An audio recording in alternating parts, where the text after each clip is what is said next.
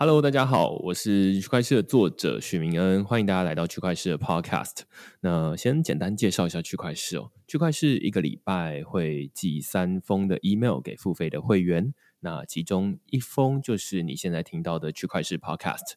那另外两封主要在讨论一些区块链的应用，例如说我们最近讨论了韩国，他们用区块链来发行驾照给全国的民众。然后也有韩国第二大的商业银行叫新韩银行，他们发行了去中心化的身份给他们的用户。那另外，我们也讨论了最近很热门的流动性挖矿，比如说寿司。那所以，如果你对这个东西有兴趣的话，欢迎你到 Google 上面搜寻“区块市趋势的事”，那你就可以看到我们所有的内容了。那我们今天邀请到的是币安矿池的负责人 Lisa 来跟我们讨论，哎，为什么交易所会开始做挖矿？那我们就请 Lisa 跟大家打声招呼。Hello，呃，徐老师好，以及所有的听众朋友们，大家好，我是币安矿池的负责人 Lisa，非常荣幸哈，能就是受到徐老师的邀请来参加这一档栏目。那也希望大家能多多关注我们币安矿池。其实我还蛮好奇，大家最近都在做很多 DeFi 的交易，大家也会发现说，现在在以太坊上面的交易其实是很贵，而且很慢的。然后大家就会说，哎，那矿工最近好像是发大财了。呃，请问矿工发大财了吗？因为是这样的，如果我们说的是不是矿工发大财了，其实矿工也分为很多种嘛。那刚刚徐老师可能是说的是 DeFi 挖矿，那是最近比较热门的。嗯，那我们其实挖矿分为很多种，我们刚刚有说的哈，有比如说 Proof of Work，有 Proof of Stake。比如说，也有最近比较热门的，比如说像 DeFi，其实它这种的话，就更多的像是 Proof of Money，就是你把就是你线上质押，然后通过链上质押的这种形式，然后参与到一些比较热门的 DeFi 挖矿，那能获得一个比较高的一个收益啊。那最近当然是 DeFi 这个项目是非常火的哈，所以其实有非常多的一些项目，可能最近它的这个投资回报比啊是比较高的，所以确实是你如果是押中了几个比较热门的项目，然后它的的这个价格可能最近上涨会比较快的话，那么确实会有很多的矿工哈能吃到这一波 DeFi 的一个福利。但是呢，可能最近对于很多 Proof of Work 的这种矿工，比如说我们啊这一部分的话，我们就把它啊理解为，比如说挖 Bitcoin 的一些矿工嘛，可能这一部分的矿工呢，最近它的收益不会是这么暴利啊。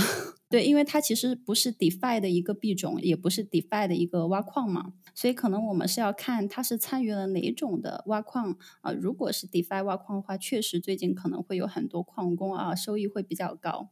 我自己现在蛮好奇，就是说币安在绝大多数人的心目中，大概都是知道币安有在做交易所，但是其实可能比较少人听过，就是说，哎，币安有在经营矿池。然后有在让大家比较简单的方式挖矿，你可以简单介绍一下，就是币安矿池大概做什么事情吗？确实，币安就是入局矿池这个行业啊，就是时间会比较短。嗯，我们其实是在去年年底的时候，呃，CZ 也就是我的老板，然后他其实有这个想法，是说，哎，我们其实是应该入局 mining 这个行业了。啊，因为那个时候呢，其实币安整体来说，我们是一七年成立的嘛。啊，在这之前的时候，其实我们核心的一个业务还是以交易所。所的业务为主啊，但是其实，在我们稳定发展两年多以后的一个时间呢，我们会发现，哎，我们在各个环节，其实我们的生态已经非常完善了啊，包括我们所有的上下游产业链啊，包括比如说我们的这个钱包，那包括比如说我们的中心化交易所，包括去中心化交易所，包括很多我们的一些衍生业务，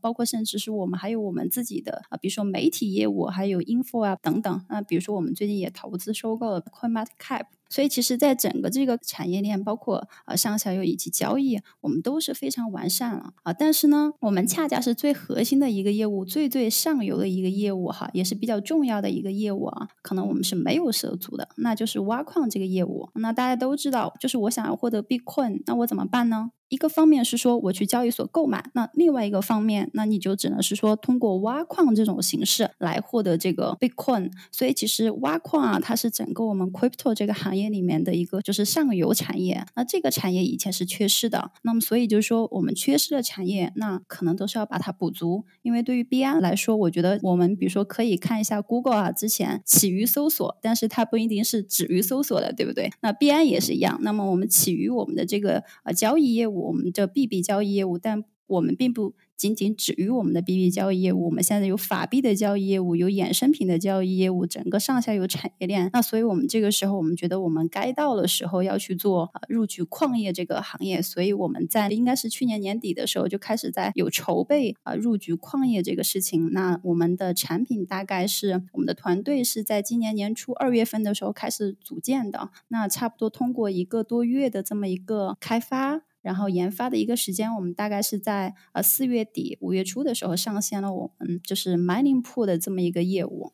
嗯，我自己在可能是前两集的时候，其实有邀请一个在台湾挖以太币算是比较资深的一个人来区块链的 podcast 分享他们在以太币挖矿的经验了。我把这个 podcast 分享到台湾的，例如说 PTT 论坛的时候，大家就会有一个很直觉的反应，就是说，哎，现在你还在讨论挖矿？现在都已经过时了，好吗？现在大家都是就是没有人在用矿机挖矿了，然后大家都是要想办法去呃，例如说去流动性挖矿，或者是去 DeFi 里面储蓄，没有人要用这种矿机挖矿。那换句话说，大家好像会觉得说用。呃，例如说组建矿机，然后来挖比特币或者是挖以太币这种，你刚前面提到 proof of work 是一个夕阳产业，就是它已经过时了。你觉得这是过时的产业吗？然后你们在二零二零年才开始组建这个东西？嗯，其实我是一四年的时候就入局了，所以其实我在这个行业里面相当于是经历了好几轮的一个牛熊啊。所以其实从我的这个角度上面来说呢，我并不觉得目前比如说挖矿挖 Bitcoin 它是一个夕阳的一个。产业啊，为什么呢？因为目前来说，我觉得在整个 crypto 这个行业里面哈，虽然是说我们阶段性都会有一些比较火的一些项目，比如说举个例子，像一七年的时候，ICO 也是非常非常火的。那那个时候呢，以太坊也是非常火热的。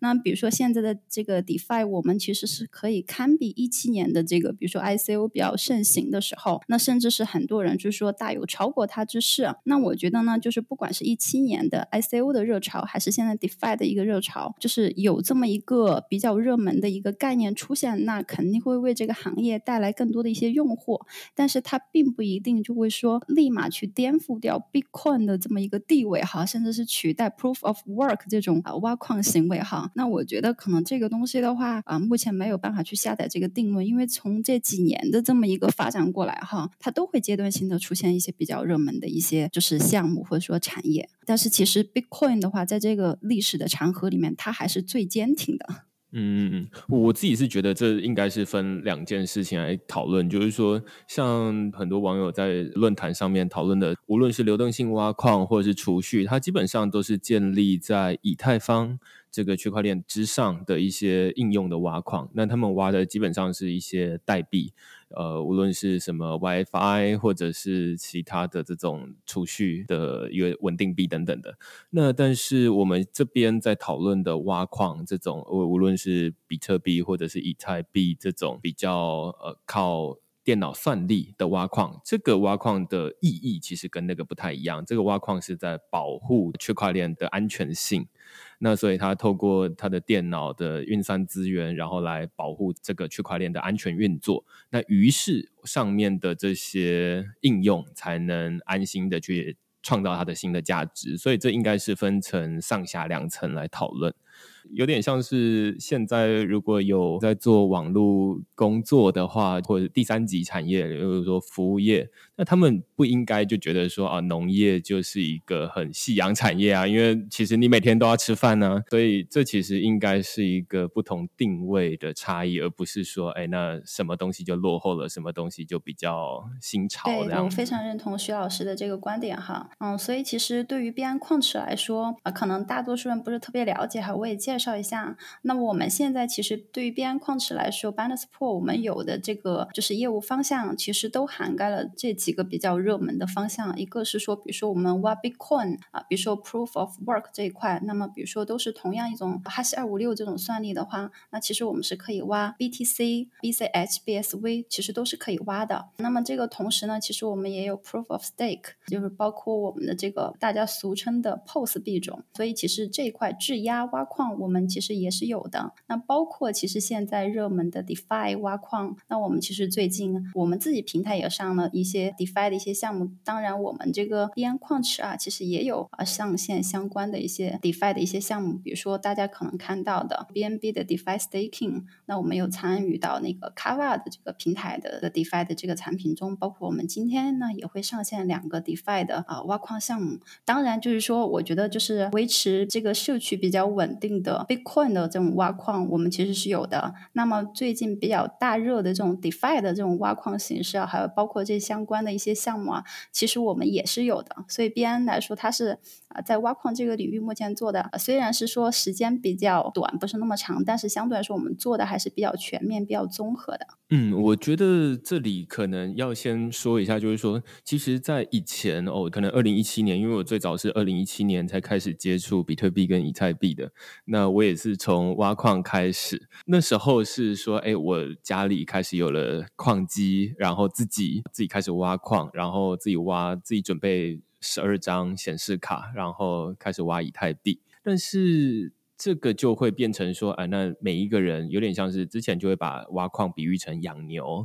每一个人为了想要获得以太币这个牛奶的话，你就要自己养一头牛，然后在家里想办法去照顾它。但是其实你如果要喝牛奶的话，现在大家都知道去便利商店买就好了，不需要养一头牛，所以大家才会想说，哎，无论是后来到二零一八年、二零一九年的时候，币价下跌。那就好像牛奶的价格下跌，那你养一头牛的成本就太高了，所以大家就开始啊，那干脆就把牛卖掉，就把这个挖矿的矿机卖掉，反而就比较少人在挖矿了。但是币安矿池反而是从二零一九年底到二零二零年上，那币安矿池就我所知，它比较不太一样，它比较像是说挖矿及服务的这样的概念。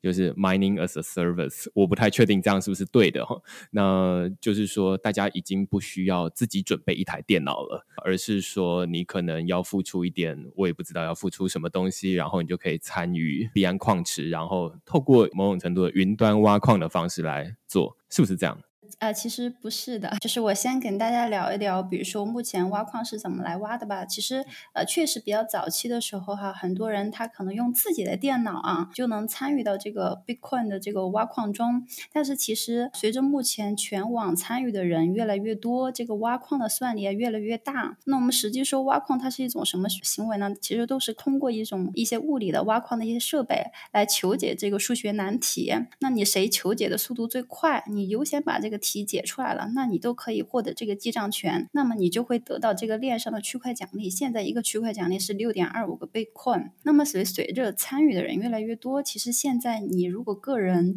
用一台电脑或者说用一两台矿机，已经非常非常难去把这个 Bitcoin 挖出来了。它这个时间周期可能是非常非常长的，投资回比它不是一个正比。所以其实现在这种个人的挖矿行为啊，它已经不存在了。那么现在的挖矿哈，其实可能是越来越机构。化，那么散户可能在这里面呢哈，慢慢的说它的难度会更高了，慢慢慢慢可能更多的是更多的一些机构啊啊，然后或者说一些有钱的一些大户啊到这个行业来挖，那也就是说。为什么哈矿池这个产业啊能运营产生的啊？那么矿池就是说，因为之前我个人就可以挖矿，我不需要有一个矿池来把我的所有算力汇集在一起，把小算力汇聚成大算力来进行挖矿。但是现在普通人已经没有办法去挖矿了，已经根本就是几乎我们说是挖不到的，我会非常难挖到。所以这个时候就需要矿池把很多散的这种算力聚集在一起，把这种散的算力呢汇聚成一个大的算力。那你汇聚成大的算力，你机器设备多了，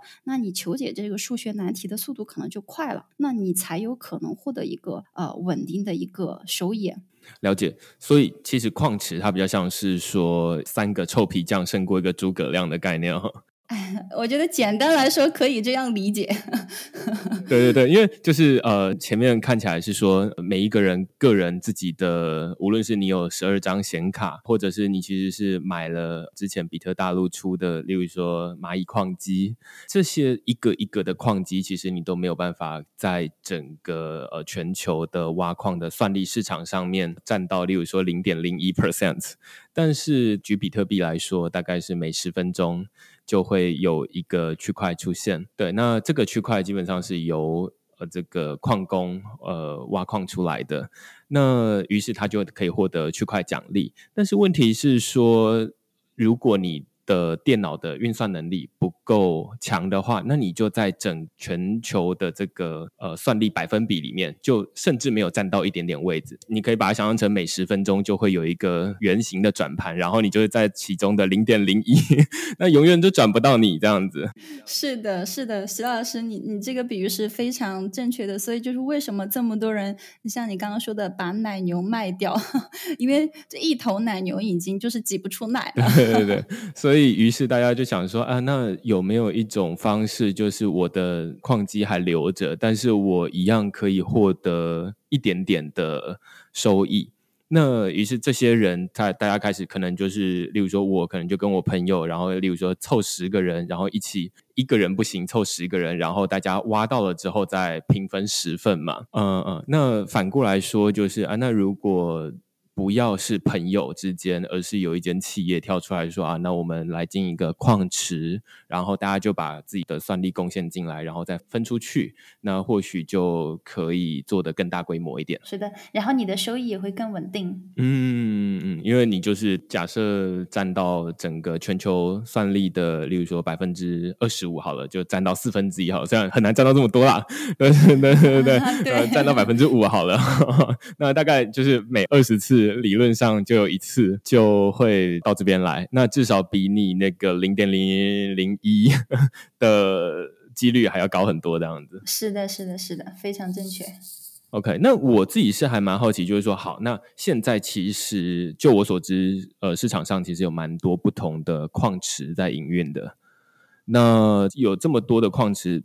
什么叫做好的矿池？什么叫做不好的矿池？他们好跟不好最主要差在哪？呃，我们这样子就说，我们今天说的这个矿池，我们就把它通称为就是说挖 Bitcoin 吧，因为这个可能是整个网络里面大家就是公知会程度会更高的。包括我们之前说的，比如说 Proof of Stake，或者是说我们最近比较火的 DeFi，因为可能都是比如说它不是那么主流，或者是说它可能是最近新起来的，嗯，大多数人可能还对它不了解，所以我们就先说一下 Bitcoin 的。这个挖矿以及 b 矿的矿池。嗯，那我觉得就从我的这个角度上面来说，我觉得什么是一个好的矿池呢？那首先，我觉得其实从它的技术层面来说，哈，它是需要非常稳定的。那么什么是稳定呢？也就是说，一个好矿池可以将用户的算力很稳定的接入到它的这个矿池服务里面去，那可能不会出现经常掉线的一种行为。那比如说，可能有一些矿池，它的这个技术能力没有那么好，稳定性也没有那么强。比如说，我有一百 P 的一个算力接到一个矿池，但比如说我接进去了以后，马上一百 P 的算力就掉到了呃，比如说五十 P，我们称它为比如说 Petahash。那这个时候用户他的一个收益都会受到损失。那本身我原先有可能会赚到一百块钱的，我现在只能赚到五十块钱。所以其实这个稳定性也是非常重要的。好的矿池它是非常非常稳定的，不会出现这样会经常出现这样的一些问题啊。那么还有一个点呢，也是跟到矿工的这个收益相关的哈啊，那就是我们的这个拒绝率。那么什么叫拒绝率呢？我还是用一个比较简单的一个比喻吧，啊，确保大家都能听懂啊，就是比如说我还是一个客户接入了，比如说一百 P 的一个算力，那一个好的矿池能否完全，比如说啊，最大程度化的把这些算力全部转化为它的一个收益？那它转化越高，那这个矿池的拒绝率就越低。那么它也就是呃，我们相对来说可以理解为是一个比较好的一个矿石。那比如说，就以币安的这么一个例子哈，我们目前的一个平均的一个拒绝率是在低于百分之零点二的。那么行业里面其实啊比较公认的一个，比如说就觉得哎，这个拒绝率在百分之一以下，在百分之一左右，那么就是啊比较 OK 的，就是大家都是可以接受的。但是我们其实是百分之零点二，所以其实是远远要低于这个行业认知的一个水平的。这个也能从侧面就是体会到这个矿池好和不好。最后一个就是拼软实力了。哈 哈我们刚刚说了，就我们的硬实力哈，就是说技术方面，那就是另外就是说一个好的矿池是还能不能比如说。最大化的让用户得到呃收益，以及比如说它有一个比较呃，比如说七乘二十四小时的一个服务，或者说能够为客户提供更多的附加的一些服务。那么我们这边也还是以比如说币安为例子。那其实，在币安这个呃币安的这个平台过程中，因为我们本身也是交易所嘛，除了我们除了提供挖矿的一些服务，那么其实我们本身也是把挖矿和交易打通了的。因为有很多矿工他挖的 Bitcoin 的时候，他其实是需要去交易的。他有什么交易？有有可能我要。要卖掉，我要交电费呀，因为电费是很大的一笔投入，或者是说我可能就是说我挖到 Bitcoin，那现在这个 Bitcoin 的价格比较高，我为了怕未来有可能这个价格跌有风险，我可能会去做一些套期保值，提前锁定我的一个收益，种种所有的这些服务啊，这个在交易所的这个领域来说，它都是它的最擅长的一个地方，因为是交易嘛，所以这一套的一些金融服务的话。包括交易服务，交易所矿池全部都是能提供给我们的矿工的。那我觉得其实这个软实力哈，也是一个侧面，比如说这个矿池好和不好的一个呃证明。哦，对，所以目前看起来就是从刚一开始讨论挖矿到这边的矿池，基本上我们可以看得出来，就是说现在在讨论挖矿，有点像是在区块链里面的第一级产业，就是我们今天在讨论的是农业的部分。我们统称为挖矿就是古典矿工 啊。对对对对，基本上就是矿池是为了这些矿工服务的啦，就是想办法让他们的收益更稳定一点，然后可以继续挖下去这样子，然后最好是可以获得一些收益。那过去本来挖矿它很麻烦啦，就是你挖完了之后你就有一笔钱，但是这笔钱你还是要想办法拿去卖掉交电费。那现在哎挖完了，它就直接进交易所。或者我有看过，就是说，哎，挖完了直接帮你存到一些 DeFi 的这种储蓄上面去，那等于就是，哎，第一时间就开始储蓄了。那这也是一种服务，这样子。那只是说整体来说，挖矿它是一个在帮区块链维护安全性的一件事情。那你要付的最大的成本，除了硬体之外，就是这些电费了。那过去其实我猜绝大多数的听众可能是没有挖过矿啦。那我自己在挖矿的经验就是，这个过程其实是很麻烦的，就是你要花很多的时间。第一个是你要在那边确定说，哎，你的电脑是维持稳定运作的，然后你要加入矿池，你也要确定说，刚 Lisa 第一个提到的，就是说它要稳定的可以接入，这其实就是一个 很麻烦的事情哦。就是听起来很简单，就是稳定上网有这么困难吗？其实不容易。对的，对的，其实门槛挺高的，因为大多数的人可能就是第一是说没有这么多费用，因为现在矿机也是非常贵嘛。那第一个是说，我觉得从资金的层面上是一道门槛。那么另外，其实你挖矿呢，还是需要懂一些矿机的一些知识啊，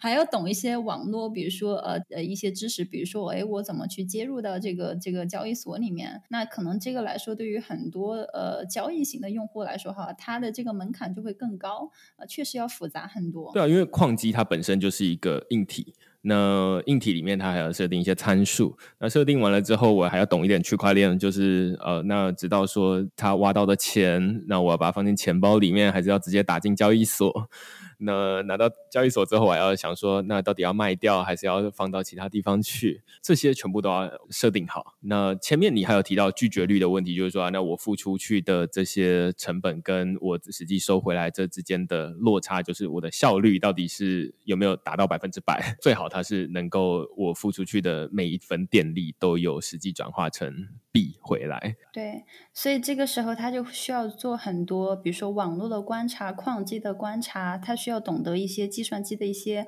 技术知识，其实还是门槛蛮高的。对我自己是觉得这个是本来就很需要的服务啦，只是说，当然现在有其他的矿池本来也有在做这件事情，只是说他们基本上你刚提到的，就是说，无论是你可能不像直接一站式可以接入交易所，或者是它的拒绝率比较高，或者是它的服务比较不稳定等等的，那这些可能都是在服务矿工的时候需要注意到的。但是可能绝大多数人基本上在使用这个比特币交易或者是以太币交易的时候，大概都不会知道后面这些脏活、苦活、累活这样子。对，所以我们做的就是这些脏活、苦活、累活 服务于矿工。对对对对，我自己是蛮好奇，就是说，刚有提到比特币，那现在有以太币的矿池吗？啊，有有有的。哦，也有，币安也有以太币的矿池。币安是没有，就是我们整个这个行业里面，比如说。呃，有一些矿池，它是专门做呃以太坊的一些挖矿的矿池啊。那么对于币安来说的话，其实确实最近以太坊就是也挺火的哈，啊，所以其实对于这一块的话，我们其实也有打算，但是呢，可能现在还没有上线。我觉得在呃今年 Q 四的时候，有可能我们是会上线这个产品的，就是以太坊的挖矿，以太坊的矿池。我自己最好奇的是，我知道其实背后呃比特币的运算方式跟以太币的运算方式其实。是不太一样的。那之所以考虑就是哎还没有先上以太坊，纯粹是因为时间的关系呢，还是说哎那它比比较麻烦，或者它收益率比较没有那么高等等的啊？这个可能就是一个整体的矿池运行的一个策略了啊。那其实我们呃确实就像您刚刚说的，徐老师，我们就是币安矿池是一个比较新的一个团队啊。其实在这个过程中，我们要做的事情是很多的，所以我们就只能是说去排我们的这个一个优先级。那我们肯定得。先把我们公认就是最有公信的一个公知的大众都认识的一个币种啊，都是主流的一个币种先上线了，然后呢，我们再按照它的这么一个热度来依次上线其他的币种，嗯，所以这其实是一个优先级的一个选择。我记得啊，之前我每次出去演讲的时候啊，我大概都会秀一下我的矿机大概长成什么样子，大家第一次看到说，哎，矿机是长成这个样子。我自己在蛮好奇，就是说，哎，大家也会很有兴趣知道矿池大概长成什么样子，它其实。就是一个软体，对不对？它其实没有一个实际的东西。对对对，它没有一个实体，没有一个就是物理的一个东西。它其实我们就是一个云服务。对啊，所以基本上就是每一个人把他的算力交过来，然后呃以虚拟的方式聚集起来，然后在区块链上面有点像是打群体战这样子。对，非常正确。徐老师的比喻都非常的好，我觉得非常有意思，很有意思的把我们这么枯燥的一个话题听下去，我觉得非常好。所以我接下来会有一个好奇，就是说。其实矿池我们讨论到现在，挖矿都是一个呃，有点像是如果是农耕的话，就是日出而做，日落而息，这是二十四小时的。但是它会衍生出什么样的新业务？如果是农业的话。它可能就会有观光农业，对不对？你就可以去那边采草莓。对的。但是矿池它会衍生出什么新业务呢？还是说它就是这么的单纯？确实啊，就像那个 徐老师的比喻，我觉得非常好，必须得再夸一下。那再说到我们矿池啊，就说可能有很多矿池，它做出来以后呢，它也不仅仅是说做一个云服务，那么它可能就会把它的整个的产业链啊，就是在矿业这个领域的上下游的产业链哈，再打通。那我们就比如说，那有的矿池，它其实可能啊，有矿池做出来以后，它会涉及到矿场，它会跟矿场有合作，因为为什么呢？因为这个也是能让它获得更多的一个，比如说算力 hash rate。到它的这个矿池里面，因为矿池嘛，那我们矿池其实就是以你有多少算力，那你这个矿池就是会有一个对应的一个排名啊，可能相对来说你就是最头部的一个矿池。那当这一块觉得做的差不多，有可能我会就去跟矿场合作，因为矿场也能为我直接带来更多的一些用户。那么也有可能，哎，我会跟那个一个是矿场，还有一个是说矿机的生产商啊，也会有合作。那其实我们现在看到，那也会有一些受阻哈。但比如说我们看到我们啊矿业这个领域哈，比如说啊排名比较靠前的这几大的一个矿池，比如说有蚂蚁矿池啊，还有 BTC 点啊 com 等等，他们其实就是属于啊比特大陆旗下的矿池。那么他们其实就是跟矿机的制造厂商，然后绑定的非常深的。那么对于交易所来说，我们会衍生去什么业务呢？那可能我们还是要根据我们最擅长的地方，根据我们的优势来去衍生一些不同的一些业务。那么这个业务里面可能包含什么？我觉得现在来说，对我们最高效的一个，我们能立马去做的，帮助用户的，那就是我们的一个金融的一个服务。就像我们刚刚说的，我们是把挖矿和交易打通的，所以就是说用户挖完。框以后，那你不管是想交易也好，你还是说想理财，那我们都能给你提供一个一站式的一个服务。比如说，有的人他 Bitcoin 挖出来了以后，他长期看好这个价格，我并不想卖呀，那我就可以存在 Bitcoin 的理财里面。那么其实这个产品呢，我们其实也有提供服务的。那么包括他还有可能去做期货交易呀，包括做期权的一些交易呀，啊，包括比如说啊，有很多矿工他想买矿机，啊，有可能我没有这么多钱，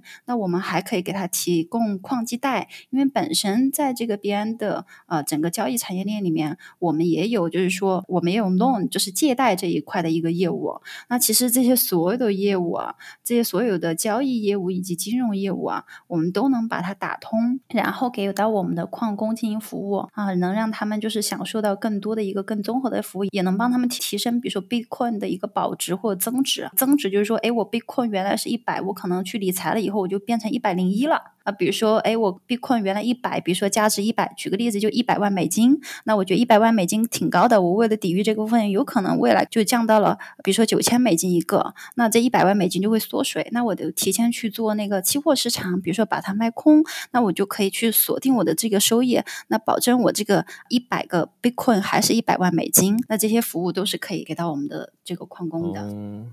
了解，所以其实听起来啊，比较像是说，币安它成为一个生态系之后，那无论是有矿池，然后可能大概是不会做矿机啦，我不太知道，应该是不会。我觉得矿机目前已经有做的很好的，我觉得呃短期内还是根据我们自己本身的优势来去做一些呃业务的一些延展。嗯嗯，然后有金融，金融它可能就交易所，然后有借贷服务。我觉得刚刚听起来啊，就是会觉得很像是。农民的一站式服务，他从卖你的那个收割机，然后你的肥料卖完了，跟这种呃厂商合作之后呢，然后你可以，你可能就是要种东西嘛，那种东西当然是得你自己来，那所以你自己要有一个田，那有点像是你家里自己要有一台矿机。那除了你，你开始收获了之后，你就可以说啊，那这些东西我要拿到卖场上面卖掉，那这些东西要现在卖掉呢？还是要以后再卖掉呢？对，还是说我把它放在这儿，有可能就是说，哎，我现在比如说借给你五斤米，是不是后面来说你就会还我十斤米呢？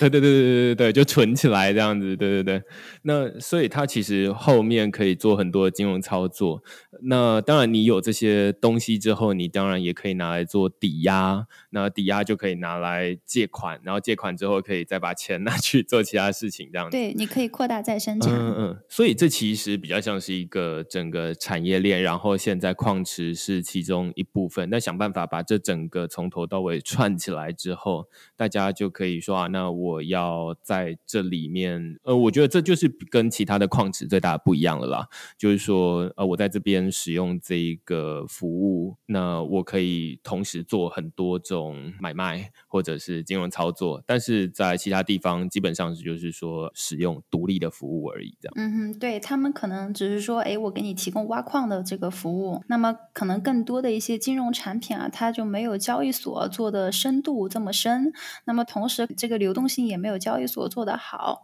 因为交易所的用户，比如说以币安来说，我们在全球就是有几千万的一个用户，上千万的一个用户。那么比如说你挖到了矿以后，你不管在我这边做什么交易，都可以立马。在极短的一个时间内都能帮助你去成交，那可能你在传统的矿池，第一是它不一定给你提供这个服务，第二是即便是他给你提供这个服务的，因为他毕竟不是做这一块的嘛，我们还是做交易所起家的，所以其实，在这一块的整体的这个呃流动性深度啊，还有就及时性，可能都没有交易所矿池这边啊效率这么高，或者说做的呃做的这么好。对，所以这看起来是比较有趣的部分啊，就是说它是横向连接的，那纵向的当然就是。有点像前面我们提到的，就是有几个比较硬实力的部分，这样子没有什么太特别的东西，然后大家大概也感觉不出来。但是如果横向连接的话，就比较能够看得出来说，哦，那原来在这边挖矿，它可能可以一站式处理很多不同的事情，这样子。对对，所以其实这个时候能让他们手上的币啊，这个利用率啊最大化啊，使用率最大化，就是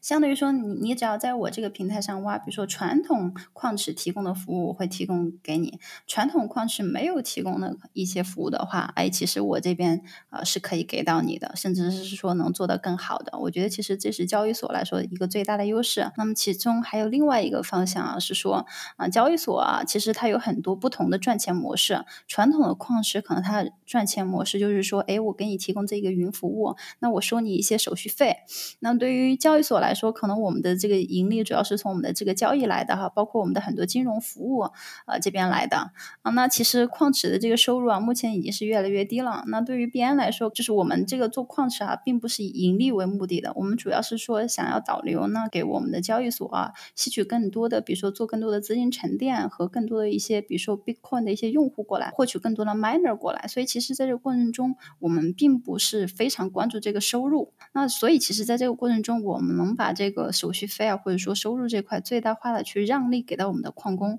所以其实大家能看到币安就是矿池啊，它的这个手续费啊，基本上算是说全网最低的啊。就因为我们不靠这点手续费赚钱，而且就是主站这边它的这个不同的一些金融产品、交易产品，它的营收模式是非常非常可观的，我们的这个现金流是非常好的，所以对我们来说就没有这个压力。那对于矿工来说，我们就能把这一块给它最大化降到最低，来保证它的收益最大。对我自己刚听到这边有一种感觉，就是说币安做矿池，或者说交易所做矿池啊，如果它有连成一个生态系的话，它的商业模式会跟独立一个矿池的商业模式是很不一样的。因为我的钱可以不用在当下就从你身上扣掉。而是我可以想办法把你留下来。这是我最近在写文章的时候讨论到这件事情。就是说，包含币安也有收购了一间叫做 Swipe，就是做这个借记卡的公司。那我会觉得这很像是金融机构的商业模式，就是说，哎，我先透过办卡，因为台湾人很喜欢办卡哈，大家就是看到办卡就觉得，哎，那赶快办一张这样子。那办卡基本上最着重的就是消费回馈。我看，哎，这个消费回馈很高，那我就办一张。那办完了之后，他就会说啊，你要不要来我们这边开个存款户啊？如果我开存款户，直接从我这边扣款的话，那你就可以再加一 percent 的消费回馈。那于是这个卡本身就是带进使用者的一种方式。那但是它实际的钱是从你的，你既然钱都会放在这边，那我们就你可能钱摆着摆着，你可能就会说，哎，那我们偶尔推你一些金融理财产品啊，或者是什么产品，那就会从这边炸出来。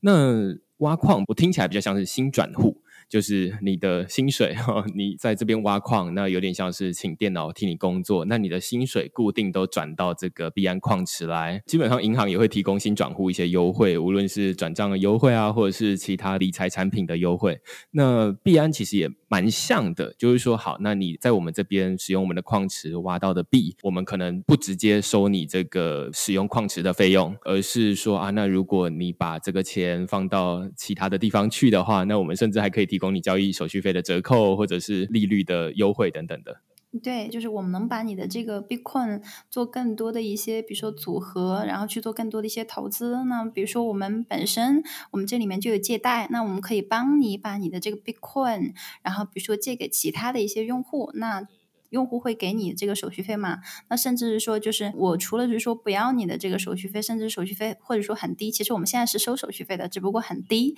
那除此之外呢，我还能帮你啊把这个 Bitcoin 借给其他人。然后让你获得一个更多的一个收益。那其实，在我们这个过程中，我们在这个用户的过程中，我们可能也会产生一些比较小的一些那个收益。对，这就可能我们的一种模式。所以我们可能不完全纯粹以它的这个使用 Money pool 的这个服务费呃为主要的一个盈利目的。嗯，对，我觉得这个就还蛮有趣的，因为目前看起来，如果要做到商业模式的不一样，现在比较像是各自有独立的商业模式啊。无论是替你理财的，他们可能直接从理财里面收钱；那交易所就从交易手续费里面收钱；那挖矿就从挖矿的分润里面收钱。但是如果把他们三个串起来，或者是串更多的东西的话，他们的商业模式就可以有一点调整。对整个的一个线呢，就是一个完整的一个闭环。对对对，然后它就我目前观察看起来，好像最后会串回平台币，就是说啊，那你持有币安币，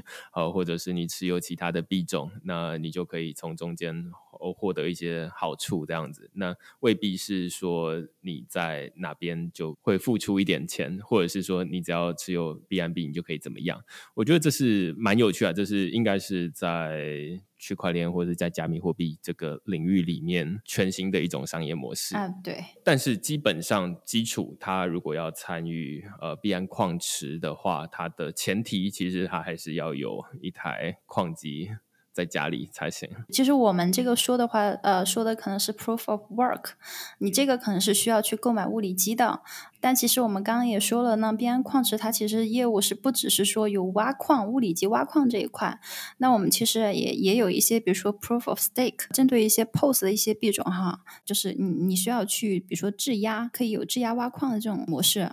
啊，比如说你也可以把那个币质押到我们平台，那我们去呃为这些 POS 的币种去做一些网络的一些节点维护，去进行节点。那么我们可能会在这个过程中，因为我们去帮助维护了这个网络的一个安全嘛，我们是它的一个节点，可能我们会得到一些节点的奖励，我们再把这个奖励返回给到我们的这个用户。那么这种形式也是可以的。这个形式的话，你只需要购买这个币种就行了，购买这个 token，那你其实是不需要去购买这个物理机的。对我自己是觉得，呃，当然这个行业里面的大趋势是说，好，那未来会是以 proof of stake 为主，然后 proof of work 会慢慢的越来越少。那最有代表性的大概就是以太坊，它从 proof of work，然后一路慢慢的转型到 proof of stake。那只是说，proof of stake 它的运作模式就是说啊，那像在以太坊的话，就会要求你，如果你要独立运行一个节点的话，那你至少要持有三十二颗以太币才行。于是，在过去的几年里面，有人很早就知道这件事情了，那他就开始囤囤三十二颗。但是，其实我后来才觉得说，哎，这不太有道理，因为。不可能每一个人都持有三十二颗嘛？那理论上你应该是持有两颗也可以，或者是你持有零点零几颗都可以来参与这个挖矿，只是中间要有一个呃服务。来把大家串起来，就是说啊，那你提供零点二颗，你提供两颗，然后大家凑起来三十二颗，或者是超过三十二颗，然后一起成为一个节点。对对，所以这也是矿池的一个一个作用嘛，就是说，嗯，这也是 staking 项目的一个特色。那有可能你没有，比如说三十二个，那我有可能有一个有两个，但是呢，人多力量大，那大家都聚集在一起，那我们就可以去参与到这个节点的竞选，然后帮他去做节点的一个贡献和服务。对对对，所以这就跟前面我们虽然前面在讨论比特币的这种呃挖矿，那它都是需要一台机器。那在未来的这种呃，或者是现在，其实就已经有一些 proof of stake 的币种，那他们的挖矿其实就是你持有一点币，然后就把抵押过去。那抵押过去，它就有点像是储蓄的概念啦，或者是定存。那存在里面，它就会给你。更多新的这种回馈，这样子。对的，而且就是在这个做这个 staking 币种的过程中，因为它本身也是有很多技术操作的一些门槛和难度的嘛，所以一般的散户他也不知道怎么做。所以你这个事情呢，就只能交给比如说一些你觉得信得过的一些机构，或者说比如说就像边交易所或者边矿池一样，那我们去帮你把这些啊老师刚刚说的苦活累活都做了，我们去参与竞选，那我们去做很多技术上面的一些支持，你只需要持有这个币种在边的这。这个平台里面持有这个币种就可以了。这个应该是一个演变的过程啦，就是说以前呃挖矿它就是很麻烦，全部东西你都要自己来。那现在就会说啊，那从最末端开始往前慢慢的推进，就是说，哎，那有的交易所它可以开放大家直接把这个币转过去了，那或者是有人交易所直接开始营运矿池了。那甚至他会跟矿机厂商服务，甚至是这边的一开始的挖矿本身就不需要实体机了。那你例如说，你就在交易所买币。然后买了几颗，然后你就抵押进去，他就开始自己大币生小币这样子。对的，对的，对的，就会有收益了。对对对，所以看起来好像这个是未来比较常见的模式啊。然后我一直都觉得它跟储蓄很像，就是这 DeFi 的储蓄很像，就是哎，那大家其实会分不太出来，就是说，哎，我在这边抵押，例如说 EOS 或者是抵押以太币，那跟我把稳定币存在交易所里面的，例如说。币安宝，那其实是感觉是差不多的，反正它都是自己会生一些。些新的利息出来，只是其实背后的技术不一样。对，背后的逻辑是不一样的，而且它的这个呃收益也是不一样的。因为 staking 币种它只能是说质押的，它是 pos 这种行为，pos 这种币种它才可以参与的。那比如说我现在很多也有那种 Bitcoin 的借贷呀，或者说 USDT 的借贷呀，那其实它的这个背后的逻辑并不是说去质押币，它只是把你的币种又借给了其他用户，然后交易所就把这个收益返给你。那这个过程中，其实如果是活期的话，它的收益相对来说会比 staking 的一些币种要少一些。感觉之后，如果按照银行的发展逻辑的话，其实这些东西最后会被包成一个产品。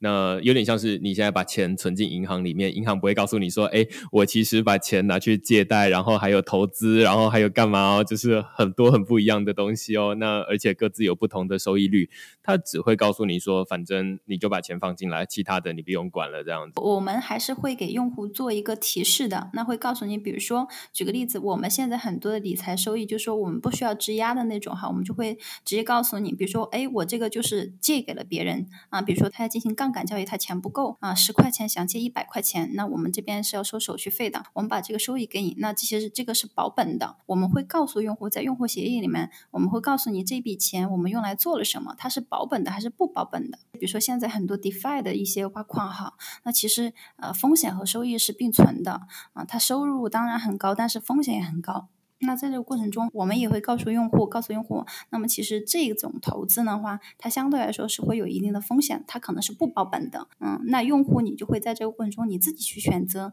那么你是那种比较稳健的，还是属于那种比较高风险的，都可以。就是币安其实目前是提供这个服务的，就是稳健型的产品也有，高风险型的产品都有。但是我们其实会告诉用户，我们这个是做了什么，然后你要不要选择？对，我觉得当然是分开来是的选择会比较多了。